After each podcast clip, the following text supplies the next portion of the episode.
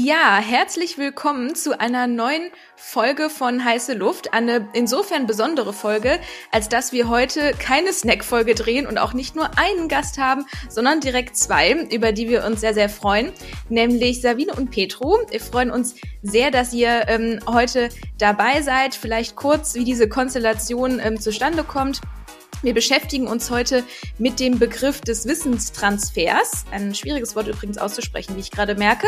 Und ähm, ja, finden und fanden, dass ihr zwei da auf jeden Fall eine Menge zu, zu sagen habt und auch aus ganz unterschiedlichen Perspektiven.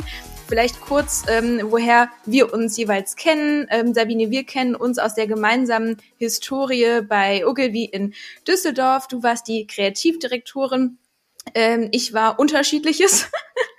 und ähm, ja, deswegen einmal dahin ähm, die Brücke geschlagen und aktuell machst du aber was anderes, dazu kommen wir gleich. Niklas, äh, magst du vielleicht einmal die Brücke zu dir, Petru, werfen oder bauen? Sehr gerne. Auch nochmal von meiner Seite äh, herzlich willkommen. Ähm, genau, Petru und ich haben uns, boah, ich würde jetzt äh, sagen, so vor zwei, drei Wochen zum ersten Mal ähm, ja, kennengelernt, beziehungsweise haben uns ausgetauscht im Zuge meiner Aktivitäten als Artist Manager für ähm, Creator und ähm, hatten dort echt einen Top-Austausch gehabt. Ähm, Petro setzt sich äh, sehr, sehr stark ein, ähm, eben da so einen Bildungsauftrag äh, für die Branche zu erfüllen. So war quasi unser Kontakt. Wir hatten diversen Dialog und ich freue mich sehr, dass Petro heute auch am Start ist und wir ja über Wissenstransfer sprechen können. Super, bevor wir jetzt ähm, einmal natürlich in etwa etwas ausführlichere Vorstellung von euch beiden eintauchen, machen wir immer am Anfang eine Runde Ketchup oder Mayo. Und das würden wir auch in diesem Fall einmal machen. Mm, wie, ich würde vorschlagen, zwecks Audioqualität, dass ähm, du, Sabine, einfach immer als erstes antwortest, weil ansonsten dann kommt ihr nicht durcheinander und äh, wir auch nicht in der Postproduktion. Also, wir starten einmal. Wissen vermitteln über Remote-Lösungen oder lieber offline?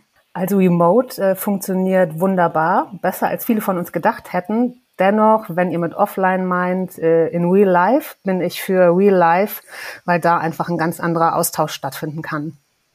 Ja, und also äh, da bin ich auch bei dir. Ich hätte gesagt, beides funktioniert gut. Ich bin auch für Remote tatsächlich, weil man äh, zurückspulen kann. Aber das Offline ist nicht zu unterschätzen und wenn man die Möglichkeit hat, dann sollte man das in Anspruch nehmen. Wer ist angenehmer in der Wissensvermittlung? Gen Z oder Marketeers? es kommt darauf an, welche Art von Wissen vermittelt werden soll.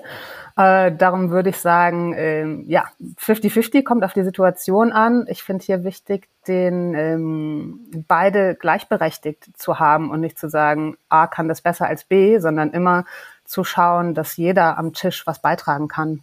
Ja, also äh, sehe ich auch so ähnlich tatsächlich wiederum. Also ich, angenehmer sind mir Gen Z tatsächlich einfach, warum? Weil sie so eine jugendliche Freude dabei haben und äh, Marketeers im Bereich, wenn es dann um äh, richtige Zahlen geht. Agentur oder selbstständig? Ich bin für selbstständig, weil da einfach gerade der, der Reiz und der Kitzel des Neuen noch drin steckt. Absolut, da bin ich voll bei dir, selbstständig. So, letzte Frage. Wissen passiv konsumieren oder aktiv vermitteln? Aktiv vermitteln und aktiv konsumieren. Denn nur wenn ich aktiv beim ja, Wissenstransfer äh, teilhabe, verstehe ich die Sachen auch und verinnerliche die. Äh, das passive Sitzen ist für mich so ein bisschen aus der Zeit gefallen. So, bevor wir in die Fragen einsteigen, wäre es, denke ich, gut, wenn ihr noch mal etwas zu euch erzählt, wer ihr so seid, was ihr in der Vergangenheit gemacht habt und aber vielleicht auch, ähm, ja, weswegen ihr heute hier seid und woran ihr gerade arbeitet. Petro, magst du vielleicht jetzt einmal starten? Ja, sehr gerne. Also, mein Name ist Peter Leuthold. Ich gehe jetzt so langsam, langsam eigentlich ganz schnell auf meine 40ern zu. Bin seit 2007 selbstständig mit meiner Agentur für Markenentwicklung Brainbees Brand. Und äh, seit letztem Jahr, also eigentlich seit äh, pünktlich mit Corona, mit dem Lockdown, bin ich Herausgeber des Magazins für Influencer und Content Creator Influencer, also Influencer kryptisch geschrieben I-N-F-L-Z-R. Sabine, jetzt du. Yes. Ähm, genau, du hast es vorhin schon angeteased. Wir haben eine gemeinsame Historie. Das heißt, ich habe so meinen äh, Weg als Marketeer gemacht. Äh, ich glaube, 13 Jahre mittlerweile. bin damals als Volontärin im Eventbereich gestartet und habe dann unterschiedliche Stationen als Teamlead, Creative Director, Head of Concept, ja, bei unterschiedlichen Agenturen. TLGG war dabei, Ogilvy war dabei, aktuell Parasol Island. Also das steht alles äh, ähm, in meinem Lebenslauf und äh, da waren von den Branchen her von Event über Media, Digital, Social Media alles dabei. Und warum ich aber heute hier in der Runde bin, ist vor allem, ähm, weil ich die Inhaberin, die neue Inhaberin des Treibhaus bin. Und zwar das Treibhaus ist ein ähm, Kreativausbildungsgang. Äh, das heißt, es ist ein dualer Einstieg in die Kreativkonzeption für ähm, Quereinsteiger, für Studienabgänger, für Menschen mit einem Background aus ja, Architektur, Film, Medien, Text, äh, Theater, Geisteswissenschaften, also ganz, ganz breit gefächert. Und bei uns ist eben das Besondere, dass wir die Leute zusammenbringen, also ganz erfahrene Kreative großer Agenturen und die Nachwuchstalente und die eben gemeinsam am Tisch sitzen, in den Agenturen, gemeinsam lernen. Und ja, darum freue ich mich total auf den Austausch mit euch zum Thema. Yes, wir freuen uns auch. Danke, dass ihr beide euch die Zeit nimmt.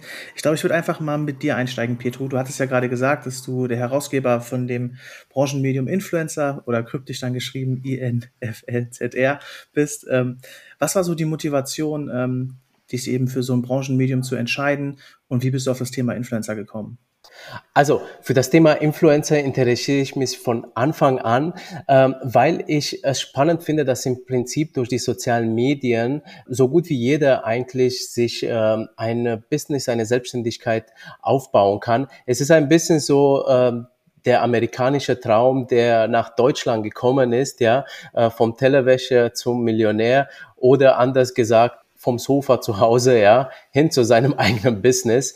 Und ähm, deswegen äh, habe ich das immer von Anfang an sehr, sehr gerne äh, beobachtet. Später ging es dann so weit über meine Agentur, dass ich äh, zu, äh, dazu in die Lage gekommen bin und Kunden hatte, die dann an das Thema äh, Influencer-Marketing Interesse hatten. Und dann hatten sie mich gefragt, Mensch, wollen wir nicht mal da ein paar Projekte auf die Beine stellen? Und äh, da äh, haben wir gesagt, ja, auf jeden Fall. Also das würde mich richtig äh, bocken und hätte ich Lust drauf. Und so sind wir gestartet und wir haben da ähm, einige Influencer-Marketing-Kampagnen auf die Beine gestellt. Und was mir dabei tatsächlich äh, aufgefallen ist, äh, dass äh, das war ungefähr 2017 gewesen, äh, 2018, dass ähm, eben Unternehmen ziemlich viele Quellen zur äh, Information hatten, ziemlich gut von Agenturen betreut wurden, was jetzt Influencer-Marketing-Themen äh, angeht. Auf der anderen Seite die Influencer, die waren also größtenteils total unprofessionell. Also das heißt, also man hat da Anfragen gestellt und es kam keine Antwort oder es kam komische Antworten zurück. Man hat gemerkt, die, die, die wissen noch nicht so richtig äh, ihren Wert einzuschätzen. Die wissen nicht, wie man mit Unternehmen kommuniziert. Und so bin ich mit der Zeit irgendwann mal, also ich habe mich am Anfang geärgert, weil ich dachte mir, Mensch, eigentlich hast du eine ziemlich coole Reichweite und äh, man, man äh, sollte was draus machen. Du bist aber jetzt gerade selber nicht in der Lage und äh, du verlierst jetzt vielleicht Geld, der Kunde verliert vielleicht auch einen passenden Influencer und einen Kommunikationskanal. Und äh, so ist dann immer wieder mir äh, ins Gedanken gekommen, eigentlich müsste es was für Influencer geben. Für Influencer gibt es tatsächlich schon einiges im Internet. Also wenn man im englischsprachigen Raum vor allem, im deutschsprachigen ist es sehr fragmentiert. Das Wissen ist verteilt auf sehr viele Plattformen, beziehungsweise ähm, es gibt auch viele Artikel, die in allen Zeitungen irgendwie äh, geschrieben werden. Aber es gibt keine so richtige Quelle. Und äh, der erste Reflex, war dann zu sagen, hey, ich helfe mal den Influencer und ich mache einen Kurs für die. Das hat aber nicht so gut geklappt, weil ich gemerkt habe, nachdem der Kurs fertig war, dass er schon irgendwie veraltet war, weil sich die Branche so schnell entwickelt. Und dann ist ein bisschen Zeit ins äh, Land vergangen und äh, dann später ist mir der Gedanke gekommen, Mensch, ein äh, Magazin wäre doch vielleicht das Richtige, weil mit einem Magazin kann man immer wieder Themen aufgreifen. Man muss die nicht in aller Tiefe behandeln, sondern man kann sie auch nur punktuell irgendwie ansprechen und anschließend dann eben auch mal bei den Bereichen, die wichtig sind, die tiefer gehen. Und äh, Corona hat die Möglichkeit gegeben, den Magazin zu realisieren und seitdem gibt es ihn. Danke dir für die ähm, Erläuterung. Wir sind ja hier nicht umsonst bei heiße Luft, weil wir ja auch ein Thema wirklich mal ein bisschen auf den Grill legen wollen. Deswegen wäre meine Frage direkt an ähm, dich, Petru. Meinst du, oder das zumindest war eine Frage, die ich mir ähm, gestellt habe, als ich mir dein Projekt angeschaut habe, konsumieren Influencer wirklich solche ähm, Inhalte oder ja, schauen sie nach der nach Antworten auf ihre Fragen wirklich in Form eines Magazins? Und ist das nicht so, dass sie sich gegenseitig fragen oder ihr Management fragen oder also ist die Informationsbeschaffung wirklich über ähm, Fließtext, jetzt mal böse gesprochen? Ja, ja, absolut. Nee, das ist ja auch richtig, was du fragst. Und diese Frage stelle ich mir auch immer wieder. Ähm, tatsächlich, also ich sehe, dass der, das Magazin gelesen wird. Ähm, wir haben neben dem Magazin auch einen Podcast, der heißt Influencer Podcast. Es gibt auch einen YouTube-Kanal, der heißt auch Influencer ich merke schon, dass da zugegriffen wird. Tatsächlich sind, glaube ich, Influencer gewohnt, einfach weil sie selbst audiovisuelle Typen sind, äh, wahrscheinlich über audiovisuelle Medien äh, Inhalt zu konsumieren. Und deswegen äh, bieten wir diesen an und möchten den weiterhin ausbauen. Nichtsdestotrotz glaube ich, dass ein Online-Magazin als Webseite im Internet einfach mehr Zukunft hat und auch langfristig auch nicht von den Algorithmen der sozialen Medien und äh, der, des Nutzungsverhaltens so abhängig ist. Also ich glaube, ein Online-Magazin, da kannst du einfach, ähm, ich sag mal, punktuell auf Punkt auf bestimmte Themen eingehen, aber du kannst auch in die Tiefe gehen. Also ich glaube, eine Webseite ist dafür schon das richtige Medium. Ähm, erstmal nachvollziehbare Erklärung, auch gerade hinsichtlich Langfristigkeit. Ähm, Sabine, du hast ja eine ganz andere Zielgruppe, sag ich jetzt mal.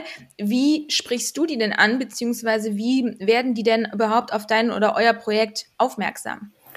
Ähm, das ist ganz unterschiedlich, weil wir haben ja ein ähm, Agenturpartnernetzwerk. Das heißt, wir haben über 20 große Agenturen aus dem Bereich der Markeninszenierung. Die sind für uns natürlich äh, ja, verbreit, Verbreiter und bringen ihre eigenen Reichweiten mit. Und wann immer wir Inhalte erstellen, wie zum Beispiel ähm, haben wir ein Recruiting-Video, das in 90 Sekunden äh, super erklärt, was das Treibhaus ist, welche Art von Projekten man als ja, junger, kreativer Mensch bei uns machen kann. Und solche Dinge teilen nicht nur wir auf unseren Kanälen, sondern eben auch unsere Partneragenturen. Was ich merke, wenn ich mir jetzt mal alle Kanäle anschaue, ist, dass ähm, für die Ansprache LinkedIn super wichtig ist, dass ähm, ja, Xing schlummert eigentlich so vor sich hin, da passiert nicht viel. Aber auf LinkedIn komme ich mit ganz vielen jungen Talenten in Kontakt und natürlich über Instagram. Das sind eigentlich so die beiden Hauptkanäle.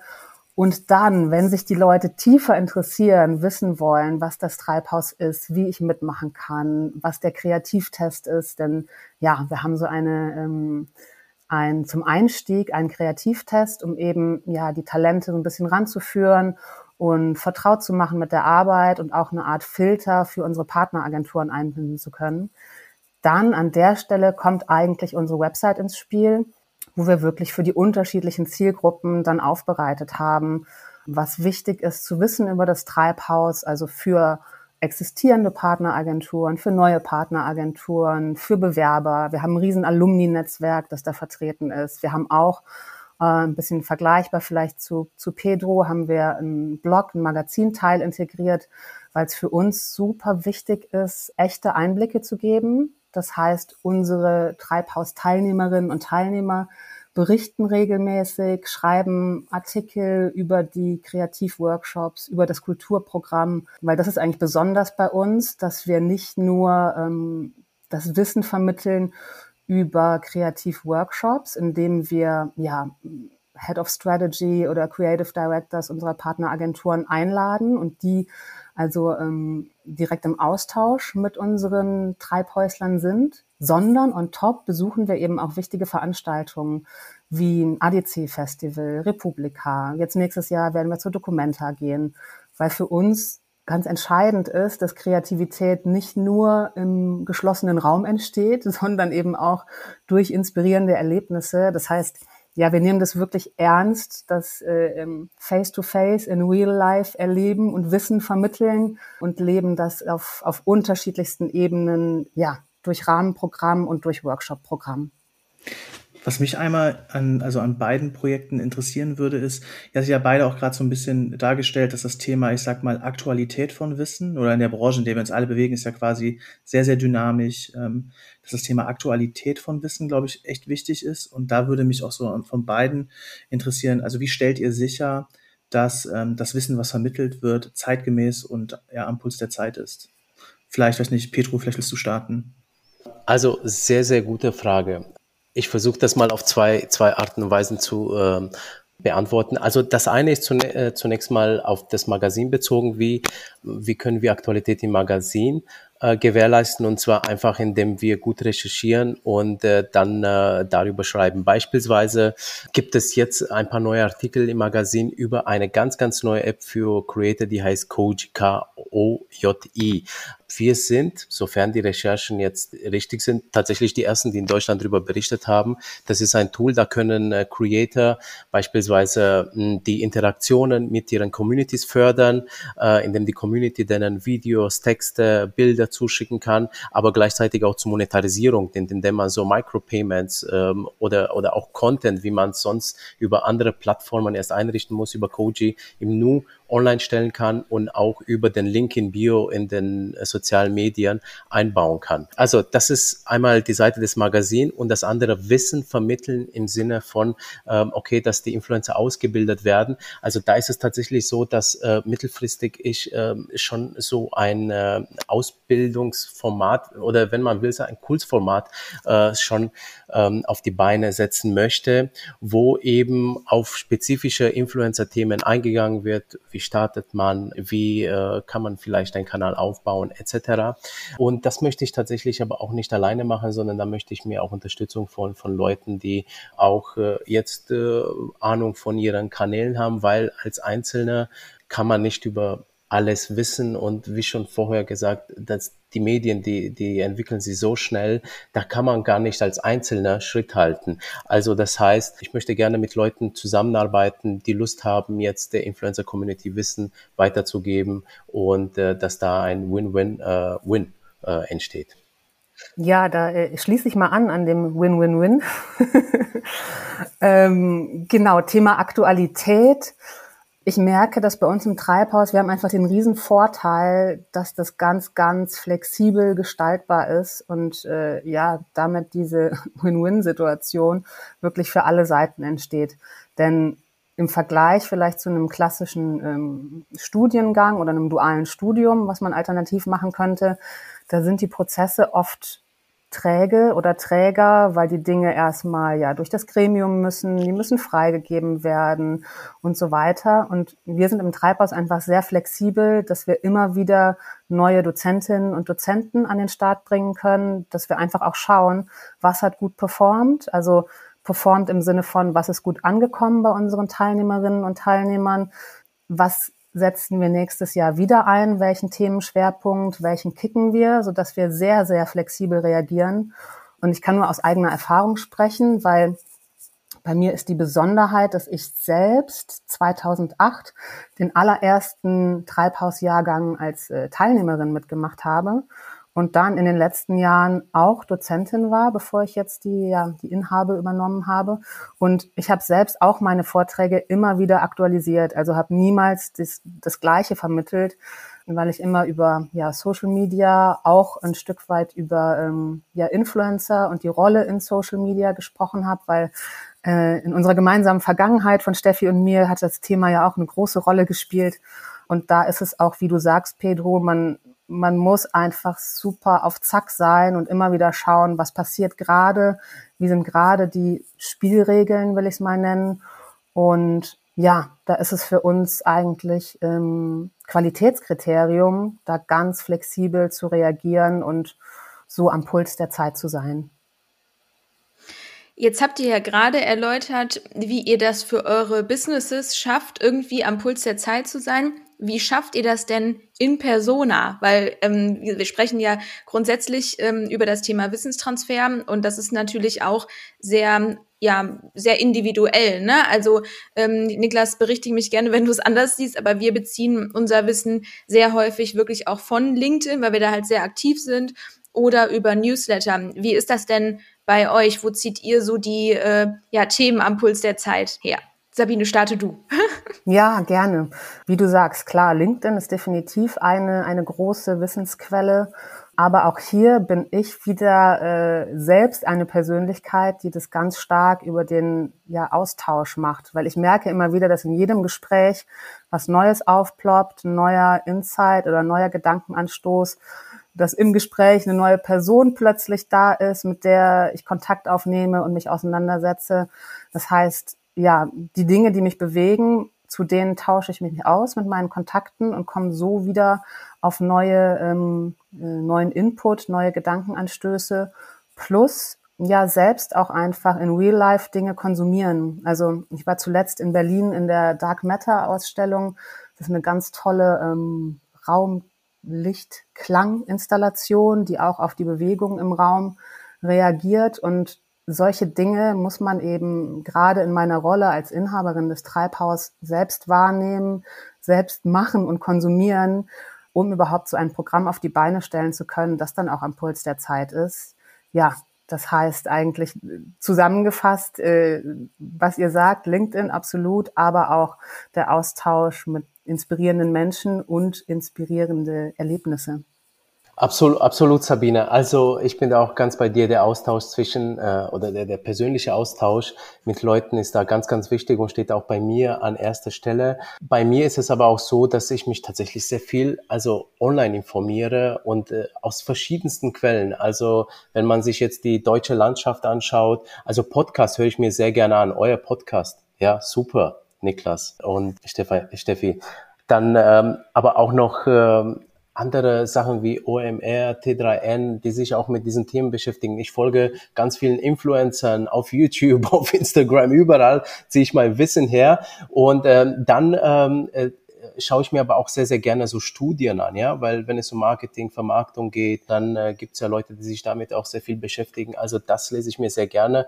Und äh, witzigerweise wissen die Leute jetzt auch einige, die mich kennen, dass ich mit Influencer ähm, jetzt äh, irgendwie was mache. Ja, äh, viele, viele verwechseln das, dass ich Influencer-Marketing mache. Tatsächlich äh, bin ich sowas wie eine äh, Infoquelle für, für die Influencer selber. Aber die schicken mir alle Artikel zu, Studien zu über das Thema Influencer. So komme ich äh, an meine Quellen und dann ist es auch noch so, also dass ich auch mit äh, Studenten der Uni Bamberg äh, zusammenarbeite, indem wir hier Praktikas vergeben und äh, die haben natürlich auch selber eine Spürnase, was jetzt gerade trendig ist und die suchen auch nochmal anders als ich und so kommt eins zum anderen zusammen. Was ich gerade super spannend finde, ist das Thema, was du mit Studenten angesprochen hast. Also eine Erfahrung, die ich die ja das letzte Jahr gemacht habe. Ne? Also ich habe ja auch eine, eine, oder ich bin ja immer noch in einem Corporate angestellt, äh, wo ich das Thema TikTok sehr, sehr stark vorangetrieben habe. Und eine Erfahrung, die ich gemacht habe auch, und das würde ich auch übergreifend jetzt nicht nur auf TikTok so, ähm, so sehen, ich merke halt, dass immer mehr sehr, sehr junge Leute Wissen haben, was sehr, sehr rar und sehr, sehr wertvoll ist. Und ähm, das habe ich, wie gesagt, im TikTok-Game extremst gemerkt so. Also gefühlt die schlecht bezahltesten Angestellten, nämlich Praktikanten, haben da das meiste Know-how, sei es was die Produktion, was Zielgruppen, also eine Perspektive einzunehmen, ähm, wie, wie die Zielgruppe so tickt, wie Creator ticken, etc. pp. Und ich glaube, das ist ehrlicherweise auch auf viele Kreativthemen ähm, übertragbar ne, oder auch auf andere Themen übertragbar. Deshalb wäre da auch nochmal vielleicht in, in deine Richtung, Sabine, ähm, für mich super spannend. So, habt ihr das so auf dem Schirm? Berücksichtigt ihr auch quasi sehr, sehr junge Leute, talentierte Leute, vielleicht auch Creator oder Influencer in so einen, ähm, ja, in so einen Prozess zu integrieren? Äh, ja, super Frage, Niklas, weil das ist für uns ganz wichtig, nicht nur zu sagen, wir holen die großen Koryphäen an Bord und äh, die jungen Kreativen lernen jetzt mal, so äh, von oben nach unten wird da das Wissen reingepumpt, sondern wir arbeiten wirklich mit den jungen Leuten. Das heißt, in den Workshops, äh, die wir veranstalten im Treibhaus, findet ganz, ganz viel Austausch statt. Wir haben vielleicht ja 50-50 Wissensvermittlung und ja, Wissen anwenden, kreative Aufgaben bearbeiten. Und da lernen natürlich alle äh, an der Stelle, also sowohl die Dozenten als auch die Teilnehmerinnen und Teilnehmer. Das heißt, wir betrachten das eigentlich als ein, ein Team auf Augenhöhe. Ähm, sowohl die, die reinkommen, um Wissen äh, reinzugeben, als auch die Treibhäusler selber, die, wie du ganz richtig sagst, oft ja in bestimmten Bereichen viel mehr Know-how mitbringen. Und da gehen natürlich auch unsere Dozentinnen und Dozenten teilweise abends nach Hause und sagen, ja cool, da habe ich wieder was gelernt an der Stelle. Also ähm, das ist ganz entscheidend. Und was ich auch gerade mache, ist, ähm, wir haben den Lehrplan ein Stück weit umstrukturiert, haben wirklich vielen Themen, die gerade jungen Leuten wichtig sind, äh, nochmal Raum gegeben. So Themen wie ähm, Nachhaltigkeit, Gender, Diversity, Equality. Solche Dinge kommen auch vor bei uns, weil ich finde, es kommt nicht nur darauf an zu sagen, hey, da ist jetzt ein junger Mensch, der kann auch ein Wissen reingeben, sondern hey, da ist auch eine junge Teilnehmerschaft, die hat nochmal andere Schwerpunkte, andere Interessen als vielleicht alteingesessene Kreative. Und genau dem tragen wir Rechnung, ja, da einfach diese, diese Themen auch zu behandeln. Du hast ja das Treibhaus ähm, übernommen und hast gerade schon mal so ein, zwei Sachen genannt, die du geändert hast oder bei denen es dir wichtig sind, dass die auch zukünftig stark im Konzept berücksichtigt werden. Was würdest du denn sagen, sind so die Hauptveränderungen, die du neu mitbringen möchtest? Ja, vor allem eine ähm, noch stärkere Struktur in den Lehrinhalten, denn das hat in der Vergangenheit alles schon stattgefunden und das äh, bekommen wir auch zurückgespielt, dass wirklich dieses Praxiswissen, dieses Face-to-Face-Lernen ja einzigartig und äh, ganz, ganz wertvoll ist für die Leute. Aber was ich noch stärker mache, ist die Inhalte so zu strukturieren, dass sie für die Teilnehmerinnen und Teilnehmer eben in ihrer Arbeit in der Agentur, denn die sind ja angestellt als Volontäre oder Junioren in der Agentur, dass sie das auch einsetzen können. Das heißt, im ersten Quartal fokussieren wir wirklich ganz stark auf Kundenbriefings verstehen, wissen, was ist eine Strategie, wie lese ich die elementaren Dinge aus einer Strategie, wie kann ich damit arbeiten, äh, Kreativitätstechniken, also wie komme ich auf Ideen, wie mache ich Ideen, wie formuliere ich die, also auch Textskills, äh, auch, ich sag mal, PowerPoint Magic. Wie bringe ich das so auf Papier, dass es hinterher auch durchkommt zu den Leuten und nicht nur in meinem Kopf wabert? So, das ist der erste Block. Dann haben wir den zweiten und dritten Block, der äh, fokussiert sich einmal auf Kommunikation im digitalen Raum. Also alles, was in Richtung AR und VR zum Beispiel geht, wann sind das nur Buzzwords, wann macht das Sinn? Also hier auch einen Realismus reinzubringen, zu verstehen, was kostet das, wann wende ich das an, was sind die Use Cases?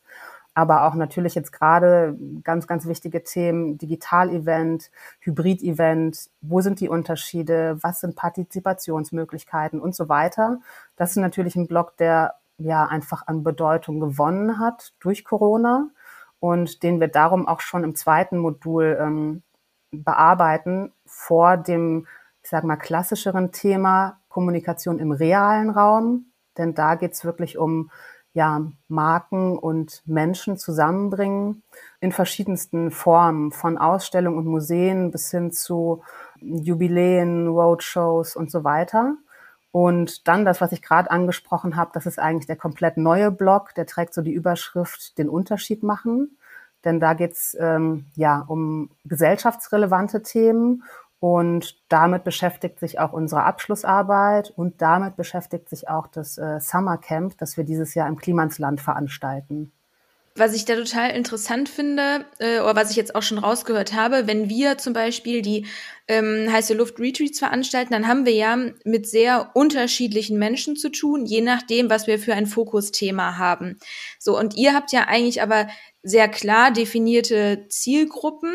Und was wir uns auch häufig fragen, irgendwie im Austausch, gibt es bei den jungen Leuten, so würde ich jetzt, äh, so würde ich sie jetzt mal nennen, eine besondere Herausforderung, beziehungsweise welche ist das eurer Meinung nach, gerade wenn es um das Thema Wissensaufnahme, sage ich jetzt mal, geht und wenn wir an sowas denken wie Aufmerksamkeitsspanne und Co., fände ich das mal sehr interessant von euch zu wissen, ähm, ja, welche Herausforderungen ihr da so als besonders präsent seht. Vielleicht, Petro, magst du einmal starten? Ähm, also ich glaube, die größte Herausforderung ist, dass man sie erreicht. Einmal, ich sag mal, überhaupt durch die Medien. Ja, und das zweite ist, dass man dann ihre Aufmerksamkeit erreicht.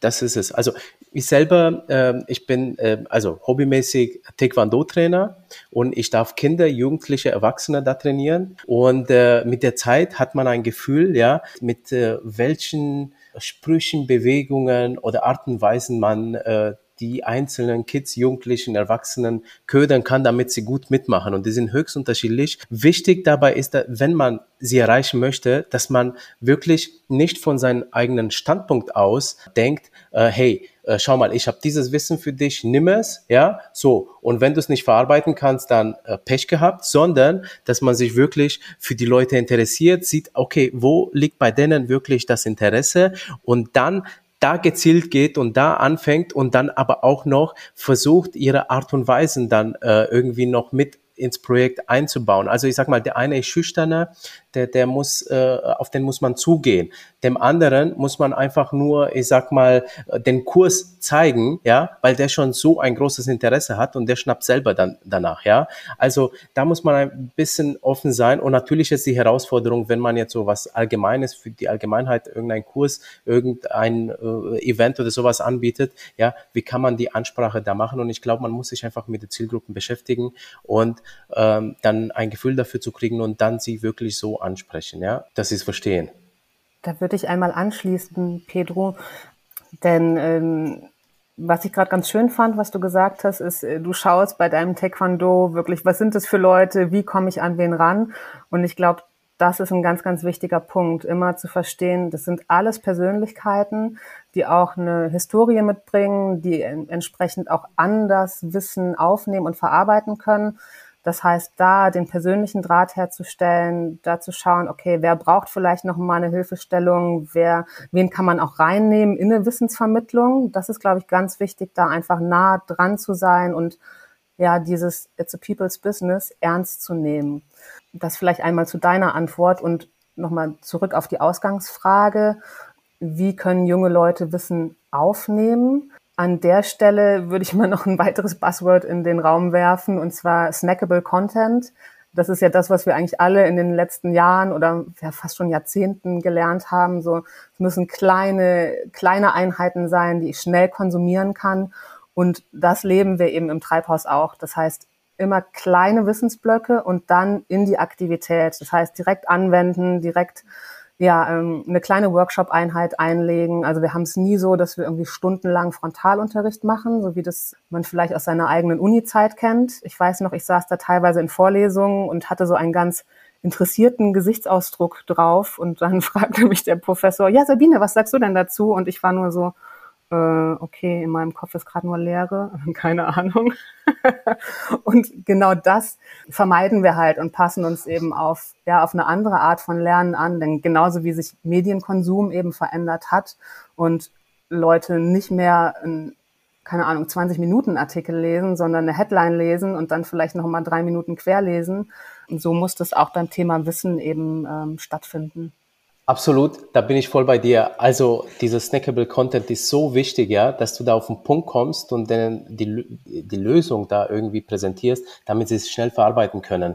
Ähm, ich hätte vielleicht noch, noch einen Punkt und zwar, was ich gemerkt habe, ist nämlich, wenn wir zum Beispiel hier Studenten onboarden, ja, damit sie in ihre Aufgabe reinkommen. Da ist es so, dass sich da ähm, nicht also ich habe einen Fahrplan, was sie insgesamt lernen müssen in ihrem Praktikum, aber ich frage sie immer, okay, in welchen Bereichen willst du denn wirklich gut werden? Was möchtest du hier mitnehmen? Ja, und dann kommen Sachen, die stehen gar nicht auf der Liste und dann kommen sie gleich auf der Liste aber mit drauf und auch ganz oben, weil dafür sind sie offen. Ja, das in diese Richtung möchten sie und, und äh, nach Möglichkeit, wenn einem die ja, die Gelegenheit gibt, dass man sich auf die, die, die Leute einlässt, dann sollte man sie da wirklich mitnehmen, wo sie ihr Interesse gerade haben. Denn äh, dann öffnet sich nämlich die Gelegenheit, dass sie auch für den Rest des Inhaltes auch offen sind, ja, wenn man ihre Bedürfnisse am Anfang, eben ihren Wissensdurst für dieses Bericht, bestimmtes Thema, wo sie gerade Interesse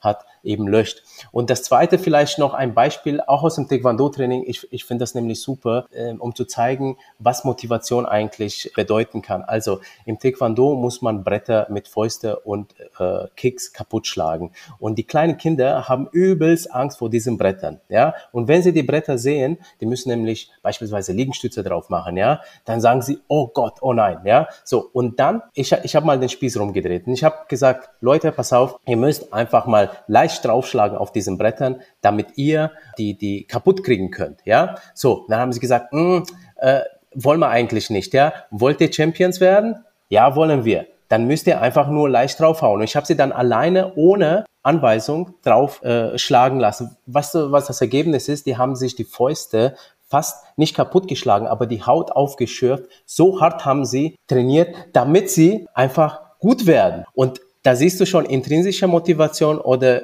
extrinsische, äh, äh ich sag mal, Druck. Ja, da würde ich kurz noch eine Sache anschließen, weil ich das Beispiel so schön finde, Pedro, mit den, mit den Brettern und der Angst. Weil das lässt sich auch super übertragen auf, da sind die gestandenen äh, Kreativdirektoren der Branche, die vielleicht 15 Jahre Erfahrung mitbringen. Und dann kommt da ähm, jemand frisch von der Hochschule oder von der Uni und hat erstmal einen riesen Respekt und vielleicht sogar Angst vor diesen Leuten und will irgendwie das Richtige sagen und äh, musste erstmal reinkommen in, in das ganze kreative Arbeiten und ja, in die Art, wie man auch dann miteinander ist. Und ich finde, das löst sich super schnell auf, indem man einfach mit den Leuten im Workshop zusammenarbeitet, indem man abends noch sitzt und ein Feierabendbier zusammen trinkt, indem man die Möglichkeit hat, so ein bisschen off-topic zu sprechen und zu merken, das sind auch alles nur Menschen. Die verhaspeln sich auch, die sind auch nicht perfekt, die haben auch ihren Weg gemacht. Also auch zu verstehen, wie ist denn die Karriere dahinter? Wo haben die Leute denn angefangen? Und dann zu verstehen, ach krass, okay, das könnte ja auch mein Weg in einer ähnlichen Form sein. Also da wirklich diese Hürden abbauen und diese, diese Angst nehmen, finde ich einen ganz, ganz wichtigen Punkt. Ja, absolut. Das, das kann ich nur bestätigen, ähm, äh, was du sagst, Sabine. Also äh, man kennt es, man ist äh, da 39 und man hat trotzdem Schiss vor bestimmten Sachen. Also und äh, wichtig ist, dass man einfach den Leuten die die Angst nimmt. Es gibt ja auch ein sehr sehr gutes Buch, das ist von Jack Nasher, heißt Deal, kann ich nur empfehlen. Und da gibt es eben die Passage, wie man Leute eben von ein, äh, einer Leistung überzeugt. Da geht es ums Verkaufen und er sagt als allererstes und da denkt keiner dran, muss man den Leuten die Angst nehmen, dass das nicht die falsche Lösung für sie ist, ja, dass es sauber abläuft, ich sag mal, die Abwicklung, ja, dass, dass er wirklich, das Produkt auch das äh, Richtige ist für ihn, ja. Also Angst nehmen ist so, so wichtig. Und noch ein Punkt zum Schluss, weil ich vorhin gesagt, Kinder schlagen sich die Fäuste blutig, ja. Das lassen wir natürlich nicht zu. Wir sagen dann Stopp, ja. Aber was ich damit sagen wollte, wenn jemand, wenn du jemandem die Gelegenheit gibst und sagst, hey, das ist das und da musst du das machen und, und dann packst du ihm noch irgendwie so einen Ehrgeiz. Also die Leute, die, die schöpfen da aus seiner Kraft heraus, ja, die würde man äh, so nicht äh, sehen, wenn du ihnen einfach sagst, äh, du musst das machen und fertig. Ja, ich glaube, das ist manchmal auch so ein schmaler Grad zwischen so viel Anleitung wie nötig, so wenig wie möglich. Ne? Also das zumindest habe ich so irgendwie mitgenommen, wenn ich mit jungen Leuten auch in unterschiedlichen Unternehmen zu tun habe. Man, also sie brauchen schon irgendwo Leitplanken. Natürlich kann man das jetzt auch nicht verallgemeinern. Das ähm, ist sicherlich auch individuell unterschiedlich. Aber es, die sind froh, wenn man ihnen sagt, hey, so und so eher nicht aber trotzdem halt noch so viel Spielraum für Kreativität lässt, dass sie halt nicht das Gefühl haben, wenn sie mal rechts oder links abbiegen, das sei eine Katastrophe. Und das, glaube ich, ist auch ähm, auf jeden Fall eine Herausforderung im Umgang mit jungen Leuten im Hinblick auf Wissenstransfer. Ja, absolut. Und ähm, was ich da noch ganz wichtig finde, ist, die Leute auch dahin zu bringen, selbstbewusst hinter ihren Ideen zu stehen, weil das macht ja immer wahnsinnig viel aus, wie ich die Dinge vorstelle, wie ich sie verkaufe und da einfach äh, auch zu schulen und zu sagen, hey, du kannst auf die Fresse fallen, das ist kein Problem, aber das ist deine Idee, daran glaubst du jetzt erstmal, so verkauf die selbstbewusst und dann kann man hinterher immer noch sagen, ja, okay, war halt eine Scheißidee, egal, dann machen wir weiter eine Freundin von mir äh, hat immer gesagt, äh, hier Grüße an Christine, das formt den Charakter. Egal, alles, was dir auf dem Weg passiert, formt den Charakter. Danach stehst du auf und sagst, okay, nächstes Mal machen wir es anders. Scheiß drauf. Und ähm, diese Kultur, also eine offene Fehlerkultur, ist einfach wahnsinnig wichtig. Das erinnert mich wirklich extrem an das ähm, Buch, was ich auch vor ein paar Tagen bei LinkedIn gepostet habe, dieses Querdenker-Buch. Ich weiß, man denkt sofort, oh mein Gott, was ist mit ihr kaputt? Jetzt ist sie ein äh, Corona-Querdenker. Nein, das bezieht sich auf Querdenker im Business-Kontext. Ähm, deswegen hier nochmal äh, gesagt, total schade, dass dieser Begriff des Querdenkers jetzt durch Corona so negativ besetzt ist, weil eigentlich das, was wir ja gerade als total positiv besprechen, sind ja Querdenker, ne? Nur halt, dass sie vorher gar nicht in einem Rahmen waren, sondern einfach so by nature noch Querdenker sind. Und ich glaube, das geht vielen Leuten dann über die Laufbahn irgendwie ein bisschen ab. Ne? Also man wird dann irgendwann so ein bisschen Teil, Teil vom System ist jetzt schon wieder Richtung Querdenker, aber ihr wisst, was ich meine. Also man weiß halt irgendwann, das sagt man, das sagt man jetzt besser nicht. Und das finde ich toll an jungen Menschen. Äh, es kann natürlich auch manchmal zugegebenermaßen ein bisschen nerven. Aber ähm, trotzdem finde ich es total toll, dass die manchmal noch komplett frei sind von Normen, von hey, das sagt man jetzt, das sagt man nicht oder ähm, hey, jetzt hier einfach mal leise sein. Nein, sind die dann halt nicht. Ne? Die sagen einfach geradeaus das, was sie denken. Und das äh, bewundere ich echt ein Stück weit auch, auch wenn ich äh, mich selbst teils als nervigen Querdenker bezeichnen würde. Ja, ähm, total. Das würde ich absolut unterschreiben. Und das ist ja auch die Erwartungshaltung, wenn, wenn junge Leute reinkommen. Also ich habe noch so ein Zitat ähm, von, von einer Kollegin bei Framework in der Partneragentur im Kopf, die, die sagte, ähm, das sind junge Leute, die haben keinen Rahmen. Ne? Und genau dieses keinen Rahmen haben, reingehen und ganz anders denken, ganz anderen Background mitbringen, auf ganz andere Ideen kommen, als, als du das schaffst, wenn du ja seit Jahren an deinen Schreibtisch gekettet bist, wenn ich mal so überspitzt sagen. Das ist halt äh, super wichtig an der Stelle. Ja, würde ich auch so teilen. Vielleicht noch ein Punkt, den ich wichtig finde, das ist nämlich eine Beobachtung, die ich sehr, sehr ähm, jetzt die letzten anderthalb Jahre gemacht habe, ist, ähm, dass man auch mal bewusst irgendwie anecken muss. Ne? Also wenn man eine gute Idee hat, an die man glaubt, ähm, die vielleicht auch nicht bei allen irgendwie Stakeholdern oder Bereichen, die in Anführungszeichen da auch so ein bisschen, also ich rede jetzt eher aus so einer Corporate-Perspektive, äh, nicht in allen Bereichen irgendwie auf Gegenliebe stoßt, stößt, aber einfach bewusst auch mal anzuecken, um diese Diskussion zu fördern und am Ende auch, glaube ich, eine bessere, bessere Idee oder bessere ähm, bessere Lösung an den Start zu bringen. Und das ist eine Sache, die ich echt beobachtet habe, auch als Eigenschaft, die ich manchmal bei dem einen oder anderen vermisse, bewusst vielleicht auch mal in den, in den Dialog, in den Konflikt, bewusst mal anzuecken, um dann am Ende des Tages auch einfach den Status quo zu verbessern. Absolut. Äh, also ich würde tatsächlich auch gleich äh, nachhaken. Ich glaube, das Ganze, also jetzt mit keine Fehler machen, ja, und auch ähm, sich an eher Normen halten, also gar nicht querdenken, das gehört sich nicht, ja, und zwar querdenken im Sinne von vor Corona-Zeit. äh, und äh, das ist das ist Kultur hier in äh, Deutschland. Also ähm, ich bin ja ein Kind zweier Welten. Also ich bin ursprünglich in Rumänien geboren, bin mit zehn Jahren nach Deutschland gekommen und ich kenne die Mentalität da drüben und ich kenne die Mentalität hier und bin auch sonst noch so durch die Welt gekommen. Und was was mir halt hier äh, ähm, auffällt, ähm, ist einfach, dass die Leute sehr vorsichtig sind. Ja, also ähm, die wollen keine Fehler machen, weil man zeigt da dann auf den Finger, ja, äh, mit dem Finger auf einem und äh, man will sich auch nicht lächerlich machen. Also der, der, der Status quo einer Person ist sehr, sehr wichtig. Ja, gehst du nach Rumänien, sind diese Dinge natürlich auch wichtig, aber untergeordnet, wenn einer eine Idee hat, ja, dann geht er hin, die, die, die Rumänen sagen, komm, wir machen eine Kombination. Also, ich meine, die machen jetzt ein Projekt oder irgendwas, ja, so.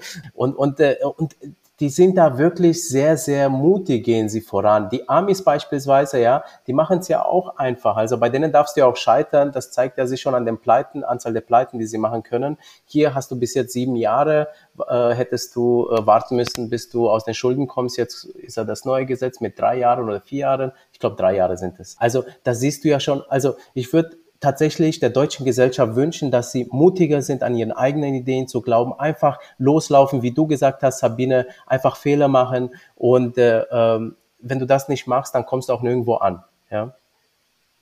Was ich da total ähm, lustig finde, obwohl es eigentlich auch ein Stück weit tragisch ist, ähm, ich kann das zu 100 Prozent bestätigen, Petro, was du gerade gesagt hast. Ähm, ich glaube, was in Deutschland häufig ähm, gemacht wird, wir sind so alle sehr personenfokussiert, finde ich. Ne? Also wenn wir über eine Sache sprechen oder etwas zu etwas Kritik äußern, dann nehmen viele das immer als Kritik am Menschen wahr oder an Personen, obwohl es eigentlich um das Objekt geht. Ja, da ist, finde ich, diese ähm, furchtbare Hochwasserkatastrophe wieder ein sehr gutes Beispiel für. Ich habe vor ein äh, paar Tagen irgendwie die Markus Lanz Talkshow gesehen und das fand ich insofern gut, weil ich das Gefühl hatte, es geht darum, Learnings zu generieren für die Zukunft. Ja, wie wollen wir es zukünftig anders machen und besser machen, sodass irgendwie mehr Menschen davor im Vorfeld gewarnt sind, wenn sowas irgendwie ansteht. Und es ging eben nicht darum, jetzt den Finger auf irgendwen zu zeigen und zu sagen, ey, ja, aber der Bürgermeister hier von Sinzig, der hat das und das jetzt nicht richtig gemacht. Und ich glaube, dazu neigen viele Deutsche, ne, dann direkt sich auch persönlich angegriffen zu fühlen, auch wenn man einfach nur Kritik an einem Prozess oder an einem Projekt irgendwie äußert. Ja, da würde ich gerne noch mal kurz anschließen, weil ich finde, das ist ein super wichtiger Punkt, was du gerade sagst, Steffi, auch äh, für die Agenturwelt. Also ähm, Kritik an Prozessen, an Projektverläufen äh, nicht persönlich zu nehmen und nicht zu sagen, GF XY oder Projektmanager XY ist jetzt schuld, weil falsch gemanagt, sondern wirklich diese äh, Recap-Prozesse erstens überhaupt zu machen. Das äh, geht ja dann oft auch unter, weil, huch, da sind schon die nächsten Projekte. Also da zum Beispiel auch als junger Mensch zu sagen, hey, das ist mir wichtig an der Stelle, ich stelle das Meeting einfach ein. So, oder ich bespreche das und sage, bitte, lieber PM, stell das Meeting für morgen ein. Mir ist es das wichtig, dass wir alle im Team das nochmal reflektieren. Also da Rücken gerade machen und sich trauen. Also sind wir wieder beim Thema. Und auch dann genau dieses nicht persönlich nehmen, sondern versuchen, Learnings zu generieren und einfach zu schauen, wie machen wir es nächstes Mal besser und dann weiterzugehen. Das, das ist eine Kultur, die, wo ich merke, die findet teilweise statt, aber da können wir auf jeden Fall noch eine Schippe drauflegen. Ja, ich finde, die findet statt, ja, aber das ist manchmal eher so ein Lippenbekenntnis, ne? Also das ist dann so, das steht dann in irgendwelchen Guiding Principles, das wird dann, ich sag mal, auf einem Town Hall Meeting vorgestellt und dann kommt jetzt hier der SVP, der hat dann, weiß nicht, vom, vom, vom Managing Director nochmal gesagt, so ja, hier, super wichtig, das musst du jetzt nochmal in deine Organisation dann weitergeben, dann wird das da auf irgendwelchen Bühnen erzählt, aber wird das tatsächlich am Ende des Tages gelebt? Ich weiß nicht, in zwei Schichten tiefer oder so, wahrscheinlich nicht, ne? Und das ist, glaube ich, manchmal so ein bisschen das, was ich so beobachtet habe, auch, ähm, ne, ich bin halt zehn Jahre jetzt im Corporate gewesen oder bin halt, ne, kenne halt so Corporate-Strukturen sehr, sehr gut. Und ich glaube, am Ende des Tages ist das eine Frage so, oder es ist ein sehr großer Unterschied, das auf einer Bühne zu sagen und irgendwie in Form von Guiding Principles an die Wand zu nageln. Das ist der erste Schritt vielleicht, aber ob es dann am Ende des Tages auch in der Organisation von jedem Einzelnen gelebt ist, ist meistens nochmal was ganz, ganz äh, ein großer Unterschied. Und das ist auch ein Unterschied im Unternehmen. Es gibt Bereiche, da wird das dann auch gelebt. Dann gibt es aber Bereiche, wo es Beispiel wieder gar nicht gelebt wird. Also das ist, glaube ich, so eine Erfahrung, die ich gemacht habe. Nur weil es halt irgendwo steht oder in Anführungszeichen dann auch in Form von Pressemitteilungen nach draußen ge gedrückt wird, so heißt es noch nicht, dass am Ende des Tages die Organisation tatsächlich auch so tickt. Ja, da würde ich dir 100 Prozent zustimmen. Also es ist ein großer Unterschied, äh, was hängt irgendwo an Werten bei uns an der Wand oder äh, wird im Town Hall Meeting erzählt und was ist gelebte Arbeitskultur. Und weil du gerade sagtest, wird es dann zwei Etagen drunter wirklich gelebt. Das hängt für mich auch ganz klar daran, wird es ganz oben auch wirklich gelebt. Also geht auch eine GF hin und sagt, hey, oh, irgendwie äh, schief gelaufen, lass uns sprechen. Und zwar, lass uns nicht anklagend sprechen und ich fall den Leuten ins Wort und schneid, schneid denen irgendwie die Stimme ab. Oder nee, sagt man anders, schneid denen das Wort ab, so. Sondern ich gehe auf Augenhöhe rein und höre mir an, was können wir besser machen. Und da sind wir eben genau bei diesem Punkt Arbeitskultur, das wirklich Leben durch alle Etagen durch. Ich glaube ganz ehrlich, also ich rede jetzt natürlich nur von mir, ich könnte da jetzt noch 3000 Jahre drüber reden gefühlt, weil ich finde, das ist so ein komplexes Thema irgendwo, auch wenn es sich total einfach anhört.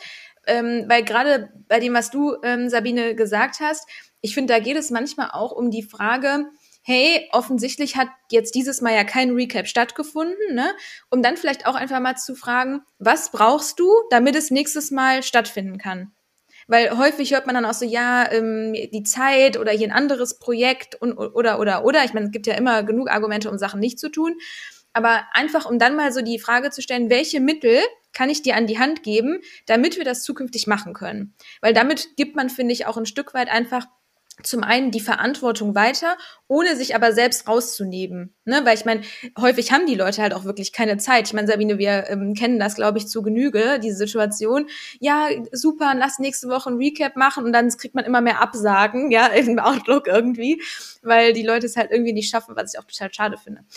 um jetzt mal, weil wir jetzt schon fast eine Stunde dran sind und wie gesagt, es ist total spannend mit euch, aber ich glaube, wir müssen ja irgendwann mal zum Ende kommen.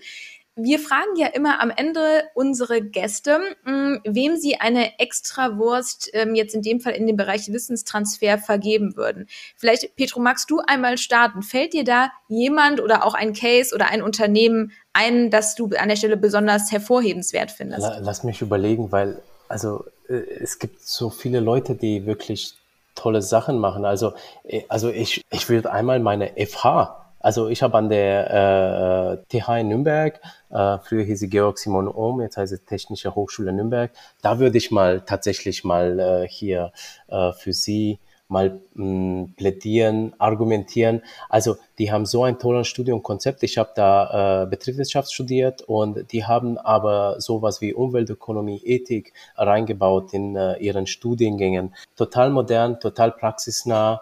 Also da würde ich sagen, also das ist eine tolle Hochschule. Die haben auch ein Management. Wie heißt denn das Ding nochmal? Ma Management, irgendwas. Also da kann man auch Fortbildungen machen. Also ja, Technische Hochschule Nürnberg.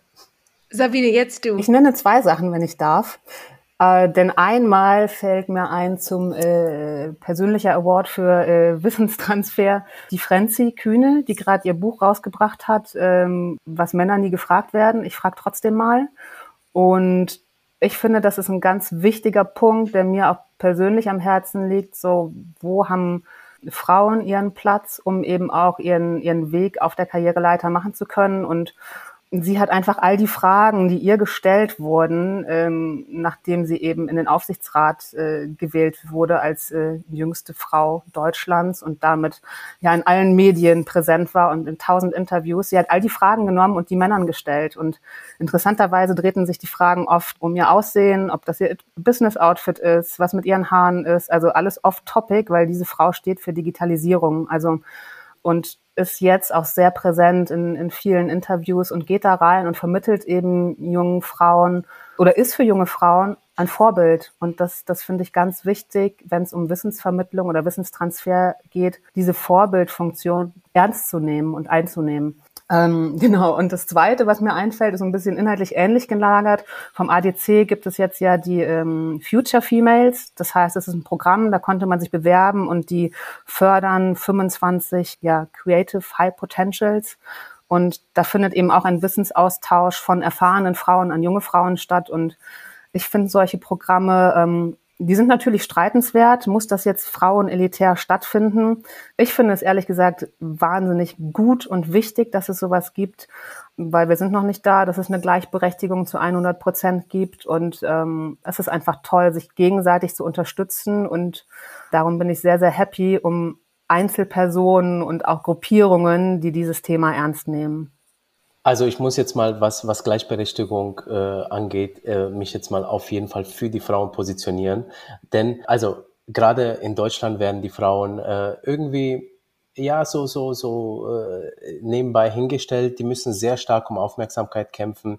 Gleichberechtigung ist in äh, Deutschland, was jetzt Löhne angeht, jetzt nicht äh, äh, so gleichgestellt wie andere Länder. Nice Fact, Rumänien gehört zur ganz oben bei der Gleichberechtigung im Gehalt. Ja, denkt man sich, äh, warum eigentlich ein äh, Schwellenland, wenn man das so sagen möchte. Ja, ich denke mal, das liegt einfach mit der Kultur zusammen, weil Frauen da schon immer gearbeitet haben. Ja, also die, die Frauen haben da Geld nach Hause gebracht für die Männer und wahrscheinlich deswegen. Also ich finde, die Frauen haben etwas, was äh, die, die Männer nicht haben und zwar viel, viel mehr Empathie.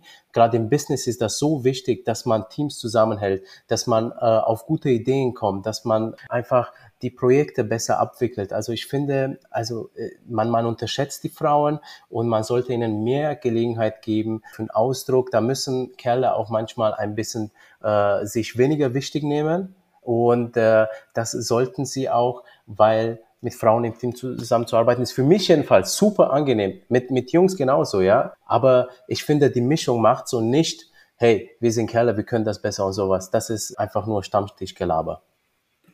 Das sind doch traumhafte Schlussworte, Petru. Danke auch nochmal für den Appell nach draußen. Ich würde mich da 100% dir anschließen. Das Graf, was das Thema Empathie angeht, äh, stimme ich dir da auf jeden Fall zu mehr als 1000% zu. Deshalb tolle Schlussworte. Danke euch beiden, dass ihr euch die Zeit genommen habt. Aus meiner Perspektive eine richtig, richtig tolle, starke Folge mit super guten Insights. Danke, dass ihr das mit uns geteilt habt und ja, bis dahin.